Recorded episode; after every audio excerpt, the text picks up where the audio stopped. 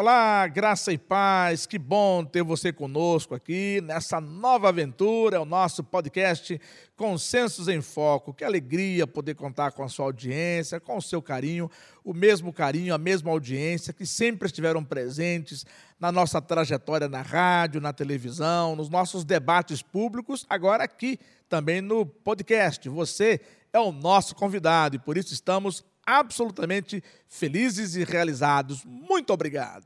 Tema do nosso programa de hoje é o seguinte: vamos falar sobre o centenário de Paulo Freire, né? É o, é o patrono da educação brasileira. E a pergunta do nosso programa é a seguinte: Paulo Freire, na verdade, foi um avanço ou um retrocesso para nossa educação? Você que está nos ouvindo já ouviu falar em Paulo Freire? Qual é a sua opinião? E nós temos aqui três excepcionais debatedores para falar sobre o tema. Conosco, meu querido Daniel Sena, o comunicador Daniel Sena, que nós recebemos com bastante alegria. Ao seu lado, o nosso querido Cier Rodrigues, também nos dá o professor Cier Rodrigues, que nos dá o carinho da sua presença e participação no programa. Estamos aguardando o nosso querido professor, mestre em filosofia, o Fábio Correia, que também estará participando conosco do debate desta noite. Boa noite, meu querido Cier Rodrigues, seja muito bem-vindo ao nosso debate mais uma vez. Boa noite, pastor Roberval, obrigado pelo convite. Boa noite a todos os ouvintes. É com muita alegria que iremos debater um tema tão importante, espinhoso, sensível e que causa verdadeiro frisson nos corações humanos. Muito bem, meu querido Daniel Sena. Seja bem-vindo, querido. Muito boa noite, pastor Robert Valgóis, o CIE, prazer estarmos aqui para tratar de um tema que vou aqui parafrasear o nosso amigo Cier. o frisson realmente é algo muito presente quando se trata de Paulo Freire, até porque é, a gente quer entender o porquê desse título de patrão da educação brasileira. Né? Acho que muita gente não sabe porquê, e eu acho que vai ser muito interessante para a gente esclarecer os nossos ouvintes hoje. Muito bem, lembrando que o nosso programa está em rede, não apenas por uma, duas, mas várias rádios estão retransmitindo o nosso debate nesta noite. Eu quero abraçar carinhosamente o meu querido André Carvalho e também quero abraçar carinhosamente o meu querido Vila Júnior, né? Ligado no debate forte nessa noite. André Almeida também? Um abraço para André Almeida, ligado no debate. Bom, deixa eu começar então com o questionamento que o Daniel fez. O, o Paulo Freire foi, foi é, eleito, né? Foi escolhido pelos deputados como sendo o patrono da educação brasileira, uma proposta ainda da presidente, da ex-presidente Dilma Rousseff. Ah, você já começou, já introduziu sua participação hoje, dizendo que não sabe por que o Paulo Freire é o patrono da educação brasileira. Ah, significa então que você discorda do título? Eu só acho que, para começo de conversa, é muito contraditório você ter uma pessoa eleita como patrono da educação sem que seja um educador. Essa é a primeira falha, porque muita gente acha que ele foi um ilustríssimo, digníssimo e muito premiado professor. E ele nunca foi professor na vida. Então eu acho que você titular alguém como patrono de, da educação, sem que no mínimo seja professor, eu acho que é no mínimo né, contraditório demais. Esse é o meu ponto de vista de discordância em relação ao título de patrono. E aliás, o senhor é professor, né, também. Daniel? Uhum. O senhor também é professor. Também. Meu querido Cier, é, eu confesso que e, e acredito que a maioria dos nossos ouvintes nem tinha essa informação de que Paulo Freire não era professor. É, pois é, tem muitas informações que infelizmente não chegam aos ouvidos é, de todas as pessoas, não é? é? Existe uma seletividade muito grande na mídia é, por conta de um viés ideológico, tá? E no caso de Paulo Freire, é, eu acredito que esse título de patrono da educação brasileira que foi dado a ele pela ex-presidente Dilma Rousseff é até um título adequado haja vista a condição em que nós nos encontramos hoje aqui no Brasil em relação à educação.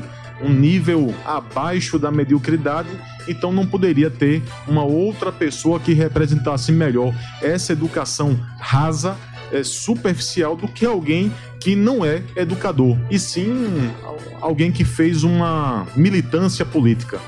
Tá, mas você entende que a superficialidade e a fragilidade da educação do nosso país pode ser atribuída ao Paulo Freire? Também, também, não somente a ele, eu acho que é também injusto atribuir toda a culpa a uma pessoa. Né? Nós temos é, problemas estruturais aqui no Brasil. Mas Paulo Freire foi aquele que é, formou uma geração de docentes que, por sua vez, formaram outros e inculcaram na mente de muitas das pessoas esse, essa necessidade de se fazer uma revolução à luz da história de luta de classes. Meu querido é, professor Fábio Correia, eu não sei se o microfone do Fábio tá ligado. Só puxa aí, Fábio, por favor. Não, é, aí está, talvez lá na mesa de som mas você vai falar. Se não tiver, você puxa do Daniel, enquanto o nosso Leninho retorna para o seu posto. Meu querido Fábio Correia, muito boa noite. Bom demais poder ter a sua presença no nosso debate aqui nesta noite. Boa noite. É, o microfone está fechado. Pode puxar o outro microfone do, do, do Daniel, enquanto o nosso Leninho se aproxima para o seu posto. Boa noite, Fábio, seja bem-vindo. Boa noite, boa noite, pastor Roberval, demais debatedores, boa noite a todos. Fábio, já vou colo começar colocando o senhor numa situação de, de perplexidade. O senhor sempre foi alguém que nunca teve receio de deixar o braço na seringa. O senhor não é aquele, o senhor não é um Valdir Benevides que tira o braço da seringa. Não é. O senhor sempre. O senhor mata a cobra e mostra o pau. Por que, que o senhor critica tanto o Paulo Freire? Bom, é, primeiro eu critico, o senhor viu onde que eu critico o Paulo Freire? A nossa, o nosso serviço de inteligência ah. andou pesquisando aí e o senhor anda criticando o Paulo Freire. É. Tá bom. É, de fato, o Paulo, Cre... Paulo Freire ele é merecedor de algumas críticas que são feitas, né?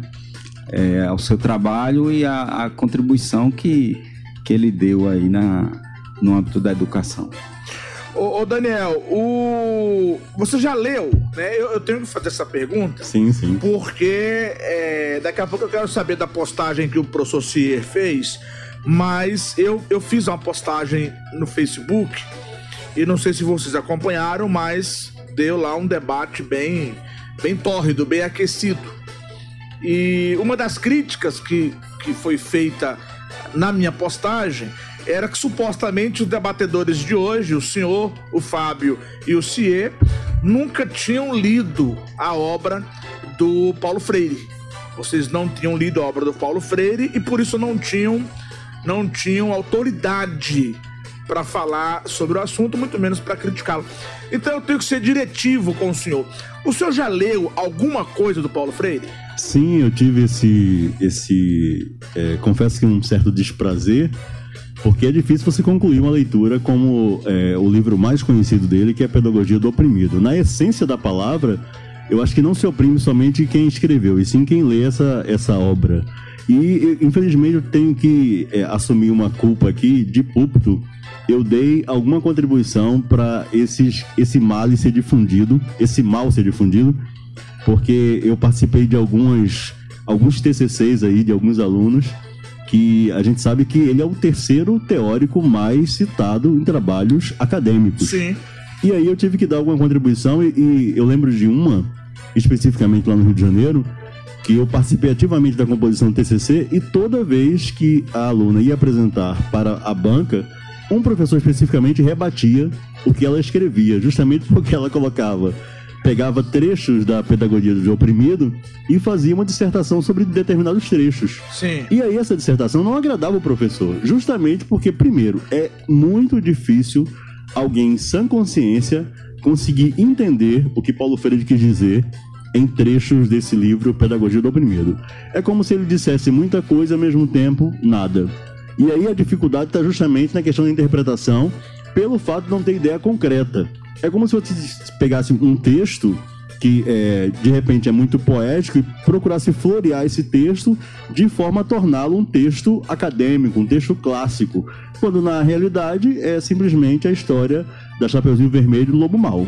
Então, essa é, é, a minha visão em relação à pedagogia do oprimido. Você está dizendo que o Paulo Freire, que é internacionalmente é, homenageado, é, é, um autor de Chapeuzinho Vermelho e, e Lobo Mal? Prefiro, seja, ler, prefiro ler Branca de, de ficção, Neve. De ficção, de historinha de criança? Sim, não, é, eu quando eu falo de ficção, é, é, Roberval, é a questão de você ludibriar através de palavras que se repetem dando o significado de uma grandeza gigantesca no texto, quando ele é mais vazio que a mente desse senhor. Não é um tom, não é um tom poético, não? Não, não, não é poético, não é poético. Se você já leu alguma coisa do Paulo Freire? Já, com certeza. E esses argumentos é, atribuídos a nós, eu tô inclusive muito acostumado.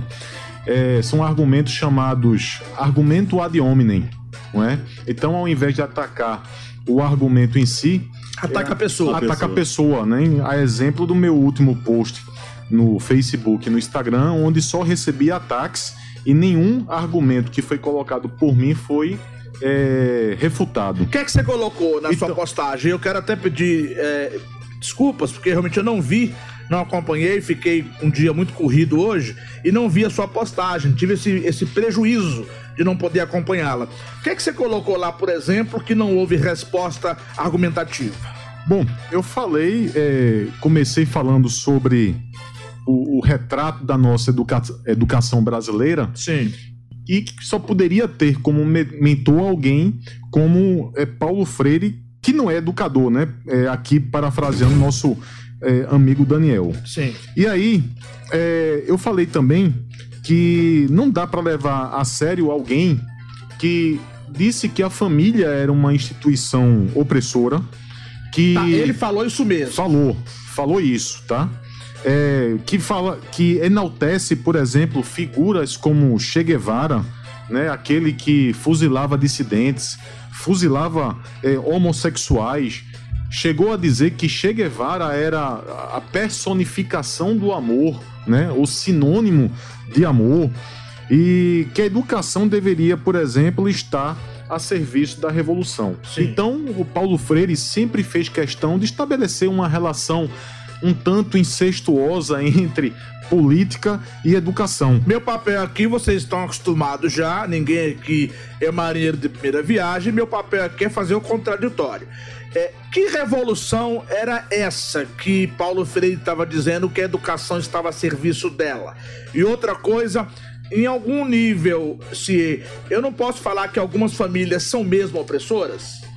Sim, mas você não pode usar, por exemplo, é, algumas imperfeições que existem na esfera familiar ou exceções como uma regra geral, tá? E tentar é, encontrar como solução a destruição dessa entidade, dessa instituição que todos nós sabemos que foi criada por Deus. Então, assim, Paulo Freire, na verdade, ele não tinha nada, absolutamente nada de conservador, é, até fazia alguns apelos a algumas nomenclaturas cristãs, mas na verdade ele não passava de um lobo em pele de cordeiro, tá? A gente tem que é, entender. Mas ele se apresenta como um, um, seguidor da teologia da libertação. É, a teologia da libertação nada mais nada menos é a influência da, do socialismo, do marxismo, aliás, dentro da Igreja Católica, assim como a teologia da missão integral é a influência do marxismo dentro das igrejas evangélicas. Então, por exemplo, Teologia da Libertação você tem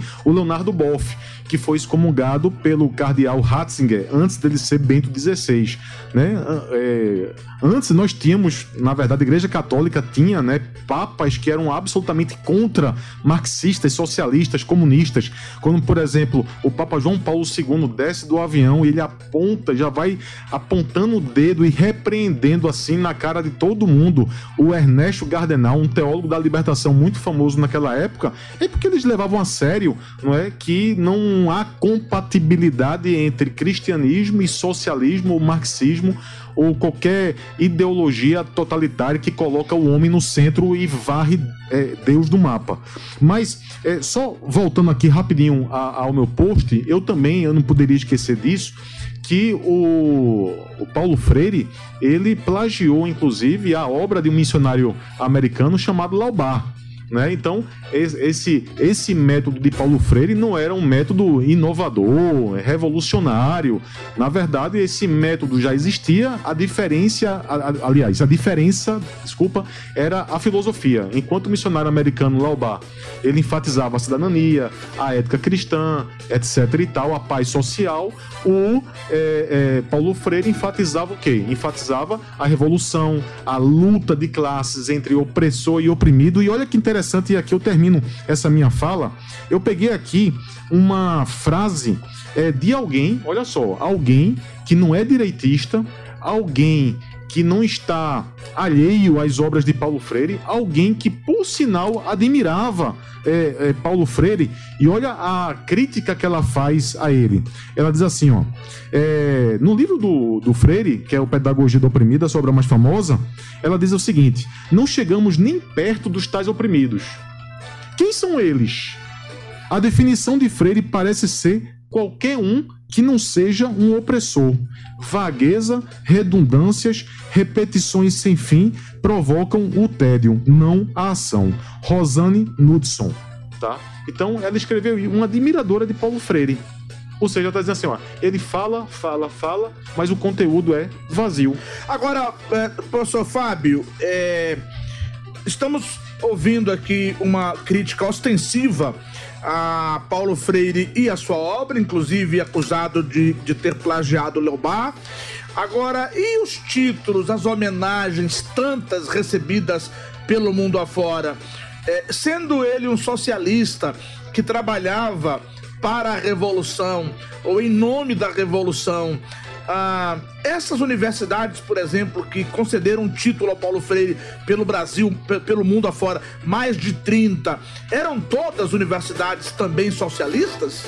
É, na verdade, o Paulo Freire ele recebeu título de doutor honoris causa de 35 universidades pelo, pelo, mundo afora, inclusive Harvard. Pois é. é. Então, esse é um argumento que o pessoal, os defensores de Paulo Freire, né, o pessoal da esquerda, usa sempre para contra-argumentar né, com relação às críticas que são feitas ao seu trabalho e à própria pessoa do Paulo Freire. Né? Mas é, basta dizer o seguinte, né, para a gente ter uma noção de que esses títulos talvez não, não signifiquem tantos. É, Lula também tem vários títulos de doutor honoris causa. Né? Então, é, talvez isso não signifique tanto, né? Hoje Mas, gente, a, a gente. É, é, o fato do Lula ter também é, alguns títulos, isso depõe contra, contra a homenagem? Vocês realmente entendem, vocês três aqui da mesa entendem uh, unisonamente que um título de honoris causa não tem importância? É assim que vocês entendem? Não, a questão é o seguinte, que a, a contra-argumentação para defender Freire e a obra dele, que muitas vezes as pessoas utilizam, é essa questão dos títulos que ele tem. Sim. Não é? Mas é, até que As citações, né? Sim, o próprio mas... Daniel mencionou, é te... a terceira obra mais citada nos trabalhos em nível de pós-graduação, tanto mestrado como doutorado, também são, são citações vazias, elas também uh, têm pouca importância? É, é, pastor Berval, é o seguinte: a gente tem que entender que em 1923, já faz muito tempo, quando se criou o Instituto de Pesquisas Sociais na Alemanha, chamado Escola de Frankfurt, que eram teóricos que é, perceberam que a teoria de Karl Marx ruiu, né? A Primeira Guerra aconteceu, a teoria não, não deu certo, né? E esse pessoal ele fez um instituto, né, de fachada tá? Mas eles queriam é, inculcar um socialismo diferente, não mais pela força das armas, mas pelo poder das ideias. É, na guerra, aliás, quando o nazismo entra em vigor em 1933, muitos desses teóricos socialistas vão para os Estados Unidos, não é? Max Horkheimer, Herbert Marcuse, é, Eric Fromm, Adorno, etc. E eles ocupam as cátedras americanas, tá? E começam a fazer um trabalho de é, revolução cultural é, no Ocidente. E isso, evidentemente. Seria o marxismo cultural. Seria o marxismo cultural. É o marxismo cultural. E isso chega, evidentemente, no Brasil, depois de algum tempo. E o Gramsci? E teve, exatamente, Gramsci participou disso junto com um húngaro chamado Georg Lukács. Então, eles foram os primeiros a perceberem a falha na teoria de Karl Marx. Depois de Gramsci e Georg Lukács, veio a Escola de Frankfurt, em 1923 também chamado Instituto de Pesquisas Sociais. Então nós temos universidades ocidentais que já foram tomadas pelos teóricos socialistas. Você hoje tem, por exemplo, saindo um pouco do âmbito de universidade, você tem a nação mais poderosa do mundo, o país é, modelo do capitalismo, do livre mercado, que são os Estados Unidos, cujo presidente é um socialista, um democrata chamado Biden, e cuja vice-presidente é a Kamala Harris, que é, é eu posso dizer, é uma é a do pessoal americano tá? É a do PCdoB americano. Então, assim, nós temos hoje um país que vem sofrendo enormemente com a influência do marxismo cultural.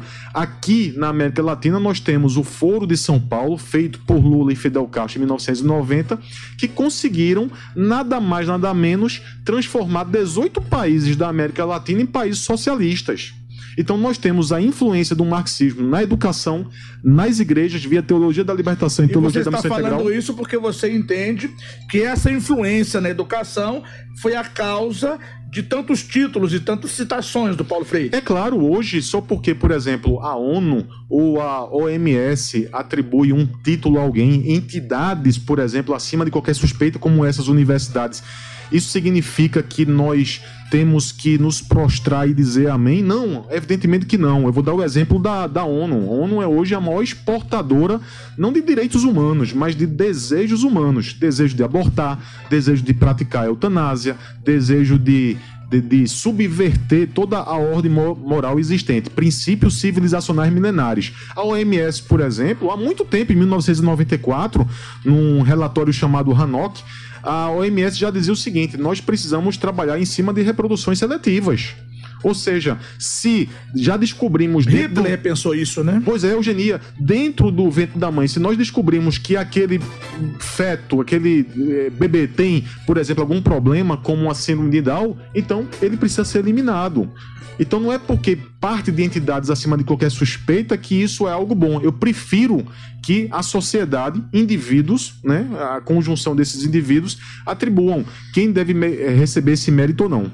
Ô, Daniel, o, o, o suposto plágio que é atribuído a Paulo Freire por que, que não se explora isso? Por que, que não se fala isso? Por que, que não se acusa abertamente o Paulo Freire de ter cometido esse plágio? É, a gente tem não somente é, é, o plágio que foi citado pelo Silvio, mas também como algumas informações que são oriundas de teorias de Piaget que ele também, né, surrupiou literalmente algumas ideias. E eu acho que o contexto em que se exalta Paulo Freire, primeiro, vem da ideologização das nossas universidades o viés esquerdista. A nossa, que você fala do mundo não, inteiro, então. Isso, não, principalmente do Brasil, porque aqui, é, embora eu não sei se os nossos ouvintes sabem, mas curiosamente, a, a obra mais conhecida de Paulo Freire foi lançada no Brasil em 74, mas a primeira versão foi em inglês em 68. Por que, que não se lançou a primeira versão em português?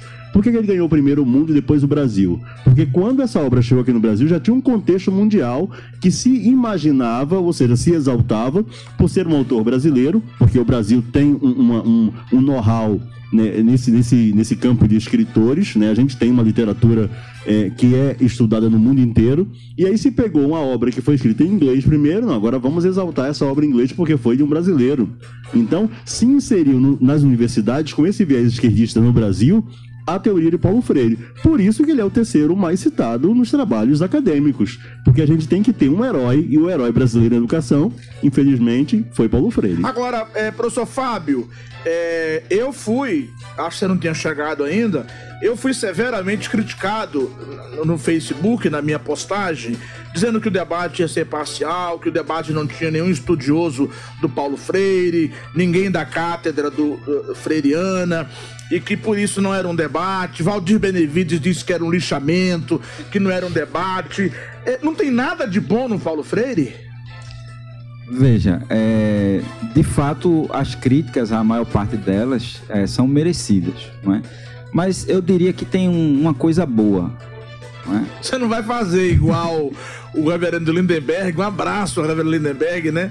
Na década de 90, os alunos do Instituto, todos fãs incondicionais do Caio Fábio, aí os meninos chegaram para o reverendo Lindenberg e disseram, reverendo, tem um livro do Caio Fábio aqui, esse é muito bom, queria que o senhor lesse. Aí o pastor pegou o livro, levou para ca casa, né, para seus aposentos, quando voltou três dias depois, falou, li o livro. Aí, aí, pastor, tem alguma coisa boa? Tem, tem o quê? A capa é boa, o material é bom, o papel é bom.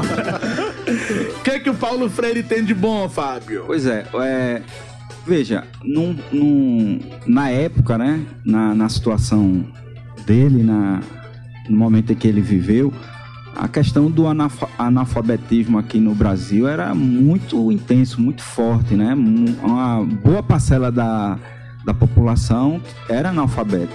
Né?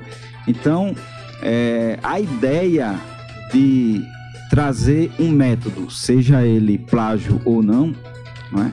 mas a ideia de trazer um método para é, resolver, pelo menos minimizar essa questão da, é, do analfabetismo é uma coisa boa. Não é? E aconteceu isso mesmo? Aconteceu uma experiência é, da, da, aplicação institucional do método Paulo Freire aqui no Rio Grande do Norte, né? É, na cidade de Angicos. Então, ali foi, foi aplicado o método Paulo Freire, que inclusive é, previa a alfabetização das pessoas, do, dos adultos, né? É, em 40 horas.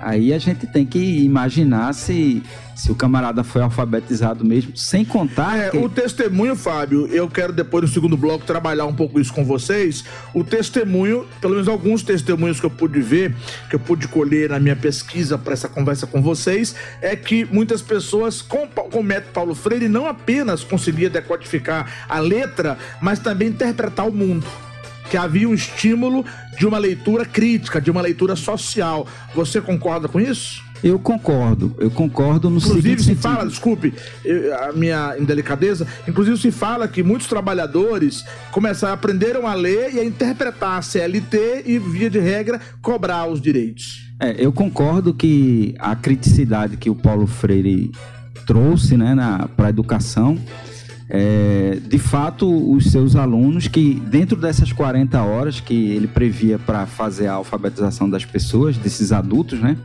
É, uma boa parte desse, dessas horas eram utilizadas para é, que a consciência da pessoa fosse aberta para aquela situação política que ele estava vivendo.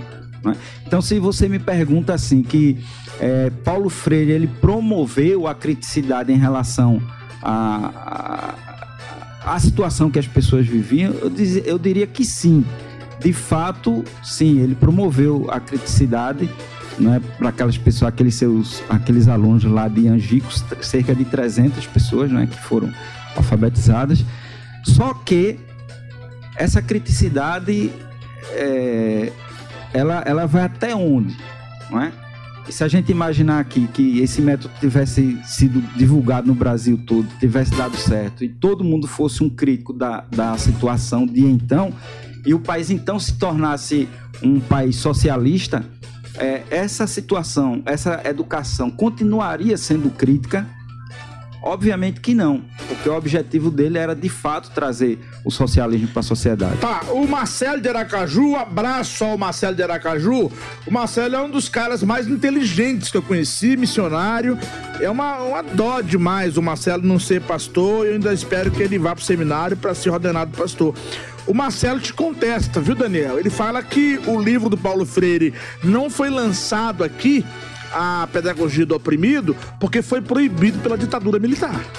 68, 68, 74? 68 ditadura, então, sim. Come começou em 64. Então. Então, por que, que ele não veio lançar aqui, mesmo com a ditadura? Não tinha nada demais no livro dele. Não tinha Mas a um- ditadura ah, teria aceito? Sim, eu acredito que se ele tivesse é, é, se empenhado da mesma Teria? forma que se empenhou no exterior para lançar esse livro, a ditadura não teria se, se oposto ao Sabe- lançamento dele, não. Tá bom. Olha só, um abraço forte aos irmãos da Igreja Presbiteriana Atos 2. Os irmãos estão ligados no debate nesta noite. Muita gente mandando mensagem aqui. E também os irmãos da Igreja Presbiteriana do Jordão Baixo. Hein, meu querido Fábio Correia? Os irmãos do Jordão Baixo ligados conosco. O nosso querido Cie congrega na Igreja Presbiteriana de Boa Viagem, né? Isso. E o Daniel, congrega onde, Daniel? O senhor congrega em algum lugar, Daniel? Sim, Igreja de Deus. Igreja de Deus. Quer dizer, as outras não são de Deus. As outras não são de Deus? São, São também. São, todas são. E o que, que a sua tem de diferente? É porque a minha é de Deus. A sua é de Deus, tá certo. Tem um que é do- abraço. Tem uma que é do Espírito Santo. Né? que é Espírito Santo. Um abraço. Eu tenho muitos amigos na Igreja de Deus, viu? Pastor Nino, pastora Kátia, Sim. são queridos lá da Igreja de Deus, ligados também no nosso programa. Eu queria é, retomar aqui, pegando uma questão que eu acho que é muito importante, Daniel. Vou começar com o senhor e tentar traduzir isso numa perspectiva eclesiástica. O Leninho tá dizendo: o debate tá muito chato. Eu prefiro que fale se fumar é pecado. Né? Ele tá querendo que a gente coloque no tema aqui se fumar é pecado, se crente pode dançar, né? Se crente pode beber. Aí vai ser a teologia do oprimido. né? Teologia da oprimida, né? Quem tá ligado no programa é o Zé Carlos Albuquerque. Um abraço ao presbítero Carlinhos. Mandou um abraço pra você, viu, Fábio? Abraço. Ele te chama de Fabinho, viu? Fabinho, né? Tá Carinhosamente. Meu querido Daniel Sena, é, vocês criticaram aí muito, né? Eu acho que o Valdir Benevides está certo, virou um lixamento do Paulo Freire. Mas falaram muito aí do método do Paulo Freire, falaram muito aí da, da abordagem dele. Mas, é, até parafraseando a fala do, do Fábio aqui no intervalo, qualquer método que venha combater o analfabetismo não é bom, não, não é bem-vindo, Sim, é, é, como a gente estava falando aqui em off, o problema não é e nunca foi, nem nunca será o método usado por Paulo Freire. Ué, não, o e é o problema é que se usou desse método que foi implantado por ele para exaltá-lo e aí difundir nas academias como se ele fosse alguém é, no limite, no auge de ser estudado pelos universitários e tornar uma referência. É aí que está o nosso ponto de destaque.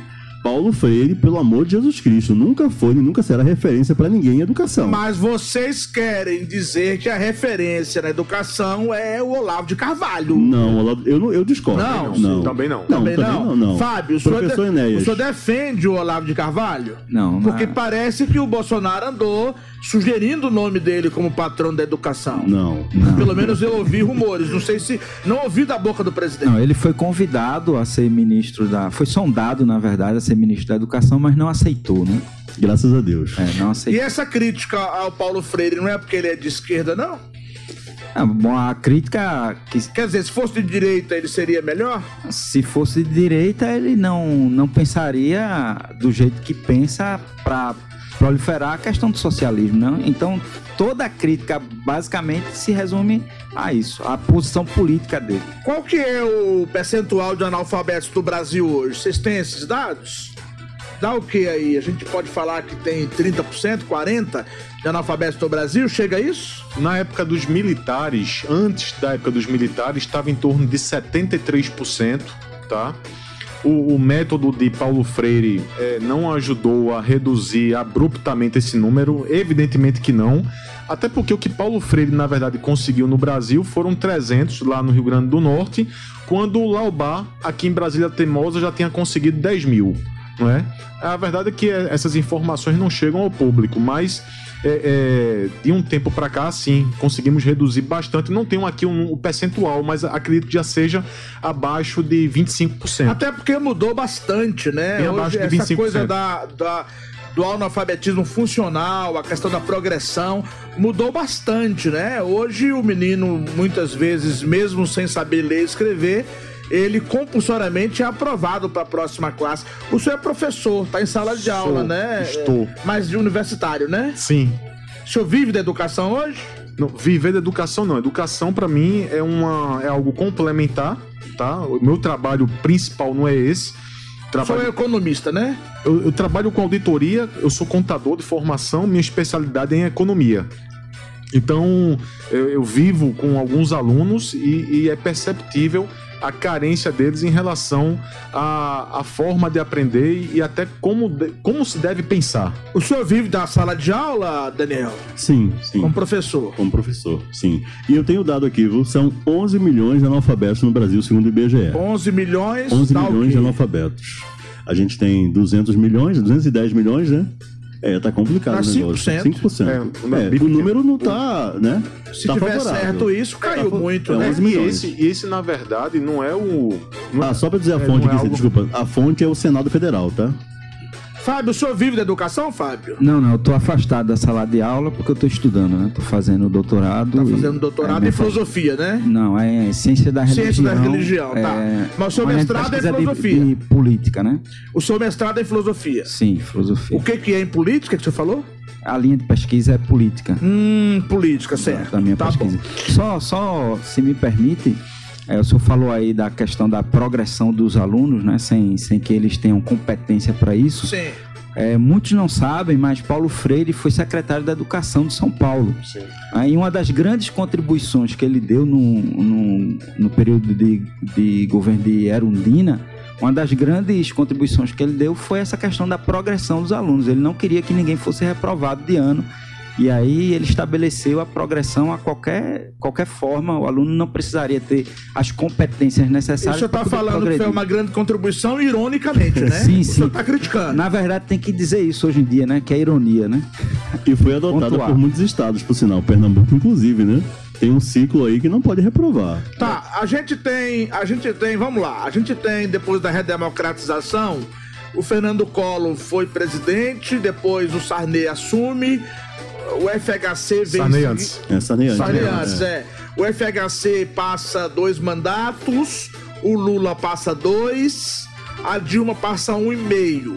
Então a gente pode falar 8 com 4, 12, 12. 16 da, do PT, mas eu considero os oito do PSDB como um governo de esquerda também. Sarney também. Sim. Sarney, Sarney também Sarney você considera também. de esquerda? Com certeza. É. Eu só lembro da época do fiscal do Sarney, onde se cada, cada um era fiscal ia lá no supermercado se o preço subisse, Sim. tinha congelamento de preço. Quer política mais socialista do que essa? Vem cá, e, então vocês né? entendem que só o Fernando Collor, antes do Bolsonaro, foi um governo de direita? Eu acho que não. Confiscar poupança também não era também não. De direita, Collor não. também era de, liberdade era, era de esquerda? Tá. Ele não, ele, ele centro, pode ter centro-direita, talvez. Ele, ele pode ter feito algumas ações que são mais aderentes a uma política econômica de direita, mas isso não o faz de direita. É, é verdade. Por exemplo, Fernando Henrique Cardoso. Fernando Henrique Cardoso privatizou. Isso faz uma pessoa de direita? Claro que não. Tá, eu tô levantando essa memória para dizer o seguinte: eu posso dizer que a educação do Brasil é essencialmente de esquerda? Sim, totalmente. Em todos os níveis? Totalmente. Universitário, primário, ensino médio. Totalmente. E o, e o PISA atesta isso, né? É, e o PISA atesta isso totalmente, porque até a gente tava comentando aqui no intervalo, né? Quando os militares eles é, entregam as universidades federais para a esquerda como forma de compensar essa perda de poder político lá em 64, quando o Jango foi deposto, o que acontece é que o, o soldado estava lá, o militar estava lá dentro da universidade para ouvir se o professor estava incitando alguma guerra armada.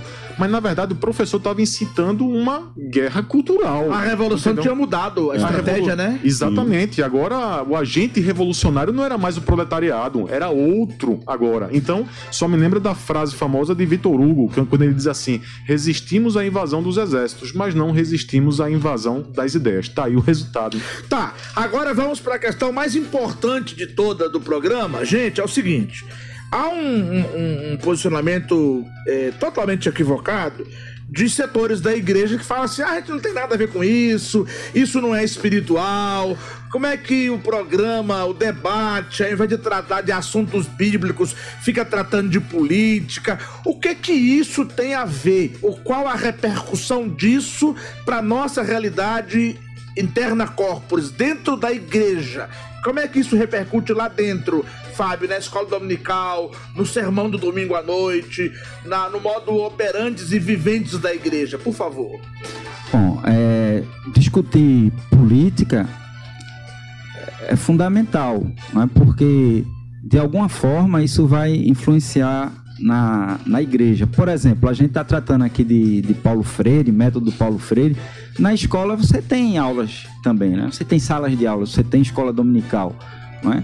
Então, é, imagine você se um professor é amante de, do freireanismo, não é? é? É um discípulo de Paulo Freire e está ensinando dentro da sala de aula, na escola dominical. É? Então, qual o direcionamento que ele vai dar para aqueles alunos que são cristãos, que são filhos de pais cristãos? É? Então, tudo isso a gente precisa conhecer, no mínimo, para poder ficar alerta com relação a essas questões. Né? E aí, Cir? Bem, é, eu acho que como cristão eu devo me preocupar, não somente eu, evidentemente todos, é, com um, uma educação, um comportamento que é, faz com que o ser humano se autoflagele, né, se autodestrua né, e acabe é, destruindo a sua própria alma. É, quando Paulo Freire, na sua pedagogia do oprimido, diz assim: ó, ninguém educa ninguém, então se o professor em sala de aula não tem é, esse poder, essa capacidade de educar ninguém, o que é que sobra? O que sobra é proselitismo político. Ou seja, incita ali uma, uma guerra, não é? É, é na base da raiva realmente, fazer com que os alunos sejam é, locupletados por uma raiva, não é? Na situação de oprimidos para se rebelar contra esses é, opressores, tá? Então, assim, nós como sal e luz nós devemos nos opor a qualquer coisa que transgrida a lei de Deus. Eu não quero ver professor é, sendo violentado em sala de aula, porque quando, é, com essa filosofia de Paulo Freire, que, Paulo Freire, que reduz o professor ao status quo de par de aluno, ou seja, ele não deixa de ser, ele perde a sua autoridade como professor e passa a ser um par. Em relação à família, a mesma coisa, que ele chamava a família de opressora. Exatamente a mesma coisa. Ou seja, o pai, ele, ele deve dar um suporte, deve apoiar, mas não inculcar ser o responsável direto pela educação dos filhos. E o que, é que a Bíblia nos diz? Que nós, pais, somos responsáveis pela educação dos filhos. Isso não parece socioconstrutivismo, não, Daniel? Não, é, você está falando sobre a transversalidade que foi atacada frontalmente por Paulo Freire. Ou seja, o professor ele deixa de ser alguém que detém o conhecimento para transferir para ser alguém ali que troca conhecimento com o aluno que troca informação com o aluno. Eu, e aí eu não você... sei se vocês conhecem, desculpe, Daniel, o, Uhum. o- a, a FPS, a Faculdade Sim, de de Saúde. Saúde. A FPS tem um método que é, é chamado, é dito como sendo um método eminentemente capitalista, né, vindo dos Estados Unidos, importado e tal. E lá não tem a figura do professor. Eles têm o, o monitor, eles têm o, o, o, mentor, Mentor. né? É um trabalho de mentoria e tal. É isso que vocês estão combatendo?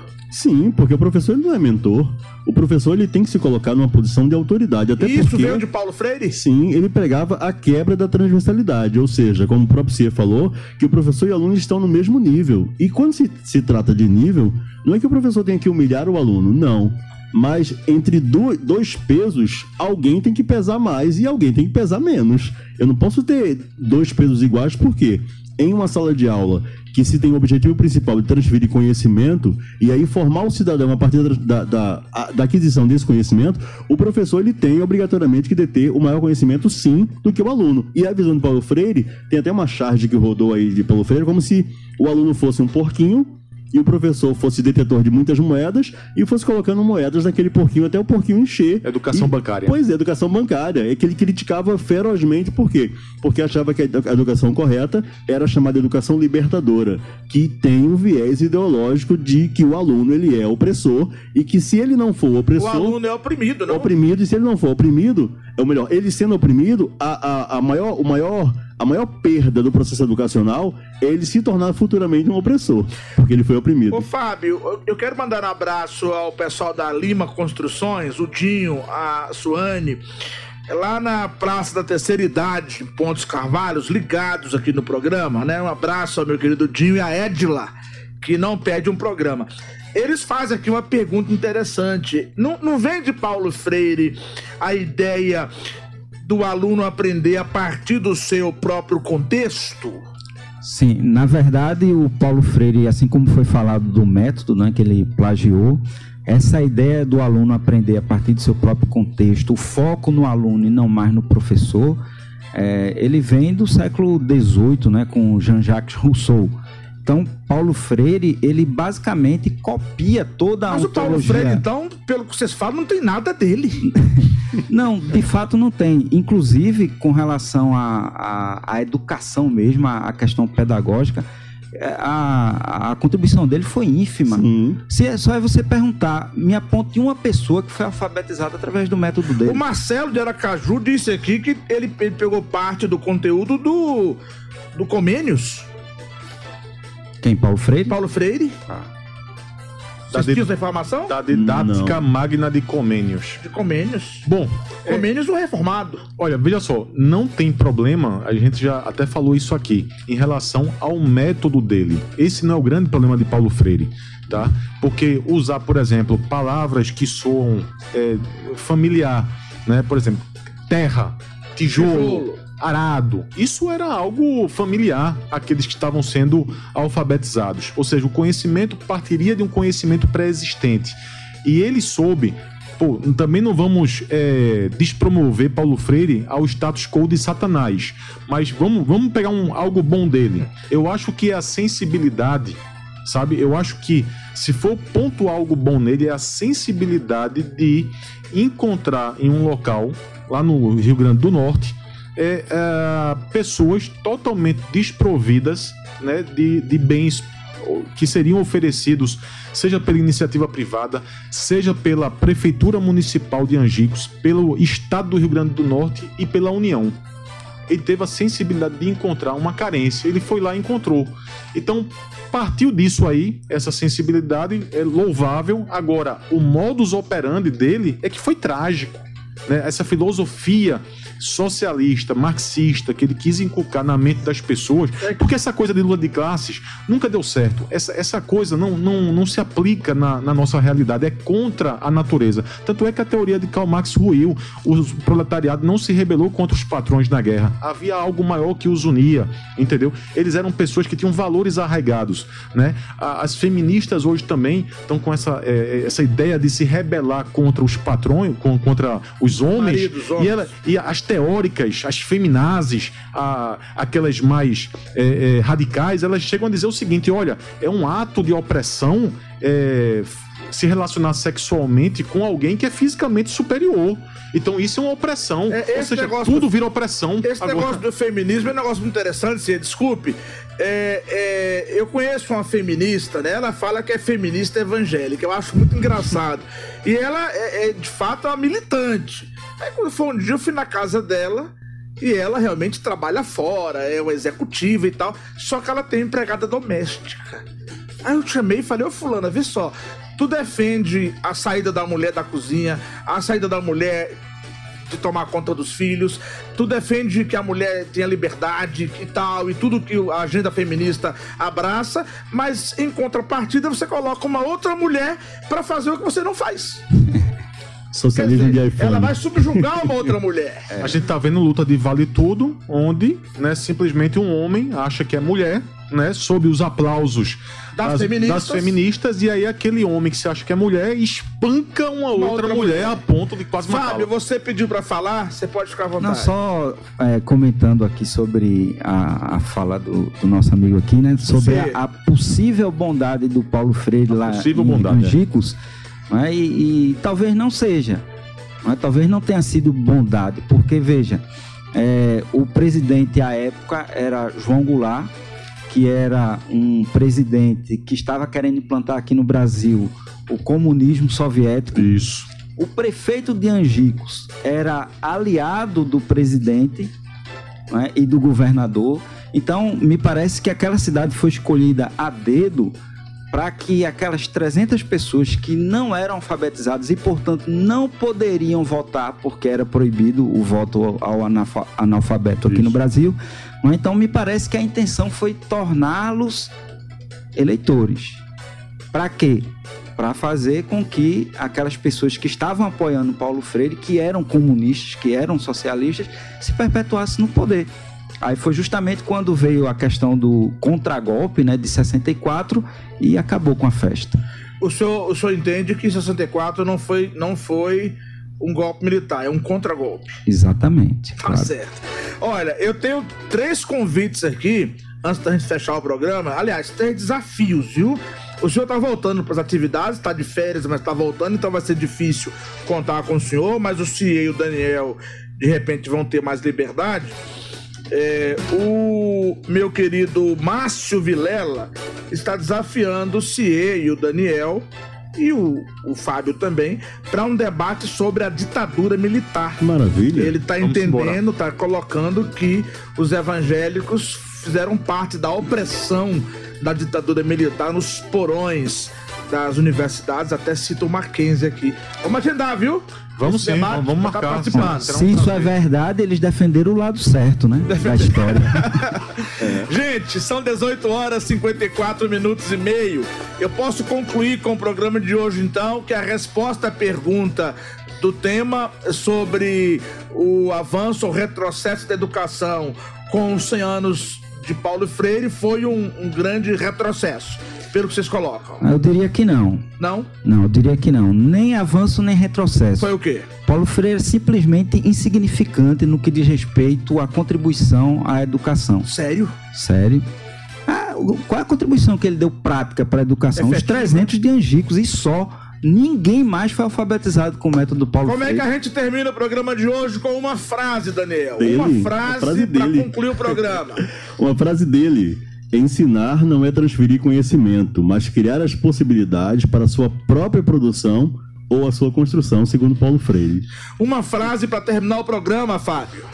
Uma frase do. ok. Agora o Leninho fica se metendo no debate. Eu mando o cara falar uma frase, ele de lá grita, pode ser sua. Qual produção? Tá certo. Vai, Fábio, uma frase para terminar o programa. A educação deve ser uma educação formal, tradicional e não conservadora. Conservadora. Tá certo. Meu querido Cier Rodrigues, uma frase para terminar o programa. Na educação, Paulo Freire foi insignificante e na cultura ele promoveu uma verdadeira destruição de almas. É, página 264 da Pedagogia do Oprimido ele diz o seguinte, abre aspas, é a frase mais polêmica dele.